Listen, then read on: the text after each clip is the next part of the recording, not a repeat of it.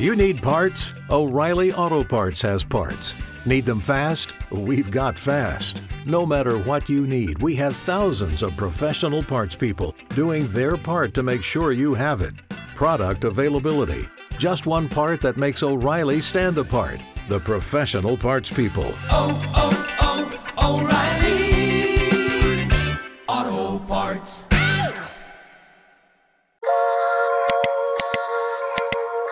Hola a todos, yo soy Luis y esto es Sano, Fuerte, Feliz. Hoy voy a hablar cómo hacer vuestra propia rutina. Para estar en forma simplemente necesitamos cuatro ejercicios del tren superior y dos o tres del tren inferior. Cuando digo estar en forma me refiero a ganar músculo, perder grasa o mejorar tu sistema cardiovascular. Estos ejercicios que yo recomiendo son ejercicios funcionales. Son ejercicios que tienen transferencia a tu vida diaria y en los que vas a trabajar casi todo tu cuerpo simplemente con estos pocos ejercicios. ¿Cuáles son estos ejercicios imprescindibles? Cuando hablamos del tren superior vamos a referir a empuje horizontal, tirón horizontal, empuje vertical y tirón vertical. Así vamos a trabajar los cuatro planos del tren superior. Cuando hablamos de empuje horizontal vamos a hacerlo mediante flexiones o el gimnasio con el press de banca. Cuando hacemos tirón horizontal vamos a hacerlo mediante remos. El empuje vertical vamos a hacer con el press de hombro o bien con flexiones de pino. O el tirón vertical que lo vamos a hacer mediante las dominadas. En el tren inferior vamos a distinguir en la parte anterior, es decir, vamos a trabajar principalmente los cuádriceps y esto lo haremos mediante sentadillas, zancadas, subidas al cajón.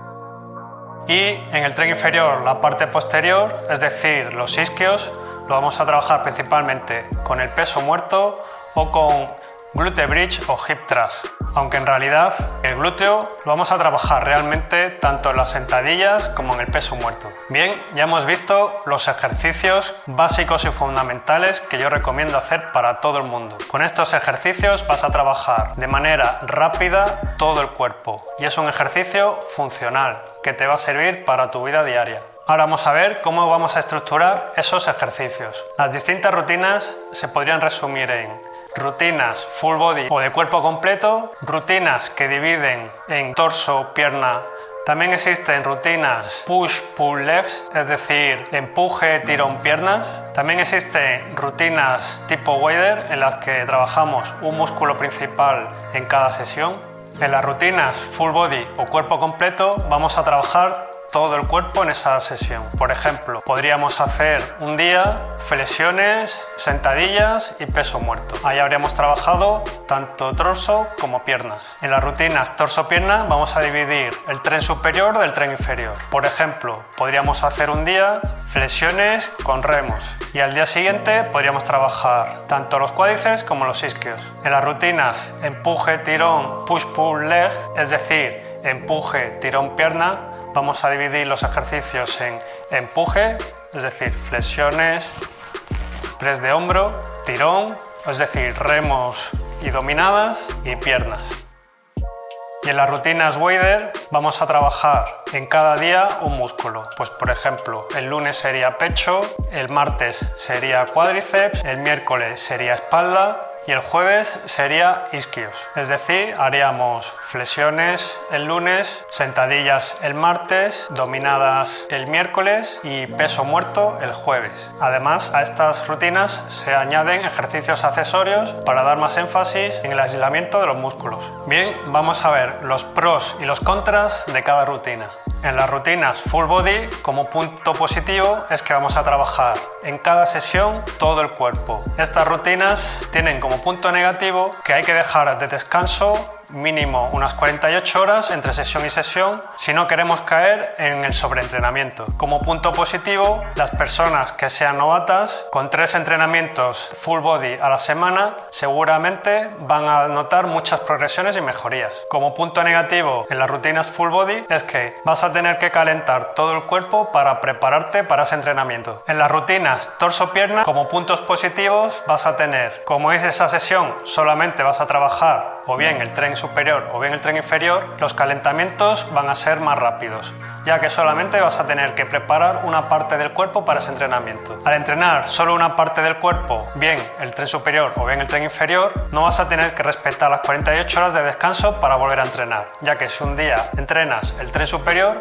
al día siguiente puedes entrenar el tren inferior. Si un día has entrenado flexiones y dominadas, al siguiente día vas a poder entrenar sentadillas y peso muerto. Así podemos entrenar piernas mientras el torso se está recuperando del anterior entrenamiento. Estas rutinas tienen más sentido para personas avanzadas, ya que van a poder meter más entrenamientos a lo largo de la semana. También por situaciones personales, a veces te interesa meter más entrenamientos en menos tiempo a lo largo de la semana, pues esto puede ser también beneficioso para ti. Además, los calentamientos son más breves, ya que si vas a entrenar solamente el tren superior, solamente necesitas calentar el tren superior. Si quieres entrenar 4 o 5 días a la semana en una rutina torso-pierna, va a ser más fácil meter más entrenamientos, ya que no tienes que respetar tantos descansos entre entrenamiento y entrenamiento. Las rutinas tirón, empuje, piernas es para personas más avanzadas, ya que le va a permitir meter más volumen de entrenamiento a lo largo de la semana. Así que este entrenamiento es para personas más avanzadas. Las rutinas tipo Wader no me gustan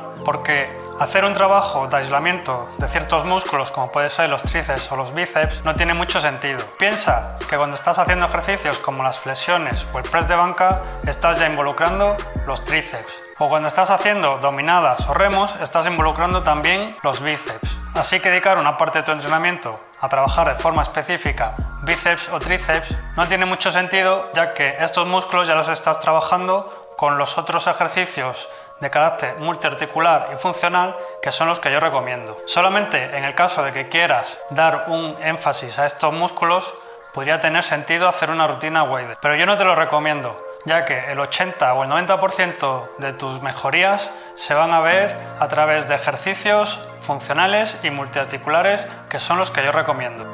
Mi rutina preferida es la torso-pierna, por los puntos positivos que ya he comentado. Mis calentamientos van a ser más breves y me va a permitir meter dos entrenamientos en dos días consecutivos. Bien, ya hemos visto qué ejercicios deberíamos de hacer en nuestras rutinas, cómo podemos repartir esos ejercicios a lo largo de la semana y faltaría ver cuántas series y repeticiones vamos a meter de estos ejercicios. Para ello hay que tener en cuenta dos puntos fundamentales. Uno es el de sobrecarga progresiva, que ya hemos visto anteriormente. Te dejaré en las notas del episodio enlace para que puedas verlo. En resumen, significa que tu entrenamiento tiene que ser un poco más duro que ayer y un poco menos duro que mañana. Y tienes que tener en cuenta también que el músculo crece cuando descansa. Entrenar un día tras otro no hará que progresen más rápido. El entrenamiento somete a un estrés al músculo y este debe descansar para volver a recuperar su estado de forma anterior. También debes tener en cuenta que si eres capaz de hacer en un ejercicio más de 15 o 20 repeticiones, más que estar entrenando la fuerza, vas a estar entrenando la resistencia. Así que busca ejercicios adecuados a tu nivel. Un nivel en el que como mucho puedas hacer 12 repeticiones es un nivel adecuado para conseguir suficiente estímulo en tu entrenamiento. Incluso si me apuras,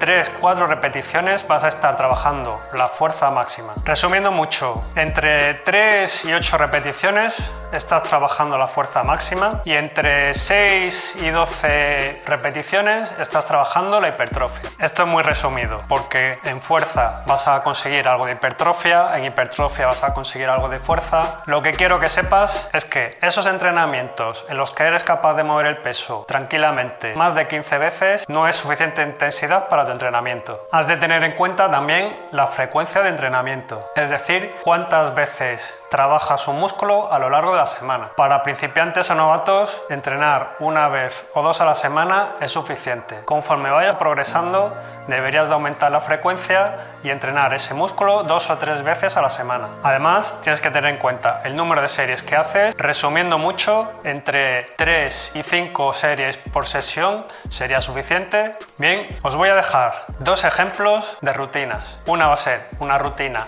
full body en el que vamos a repartir tres entrenamientos a lo largo de la semana y otra rutina torso-pierna en la que vamos a repartir cuatro entrenamientos a lo largo de la semana. En estos ejemplos de rutinas que te voy a dejar voy a poner unas series y repeticiones a modo de ejemplo. El saber cuántas repeticiones deberías de hacer Eso habría que individualizarlo a cada persona. De todos modos, intentaré más adelante hacer un episodio explicando cómo podemos saber cuántas repeticiones tenemos que hacer dependiendo de cada ejercicio y dependiendo del nivel de cada uno. Para estar atento a esas publicaciones, te animo a que te suscribas a nuestro canal. Para ti no cuesta dinero y a nosotros nos ayudas a seguir creciendo.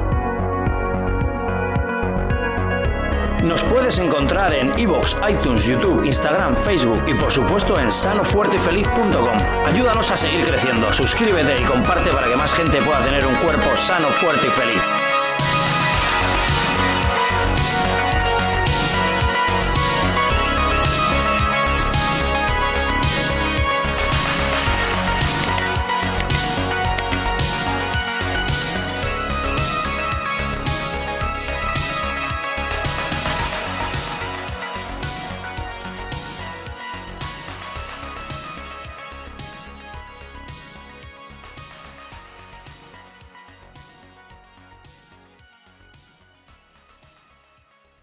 Dale más potencia a tu primavera con The Home Depot. Obtén una potencia similar a la de la gasolina para podar, recortar y soplar con el sistema OnePlus de 18 voltios de Ryobi desde solo 89 dólares. Potencia para podar un tercio de un acre con una carga. Potencia para recortar el césped que dura hasta dos horas. Y fuerza de soplado de 110 millas por hora. Todo con una batería intercambiable. Llévate el sistema inalámbrico OnePlus de 18 voltios de Ryobi. Solo en The Home Depot. Haces más. Logras más.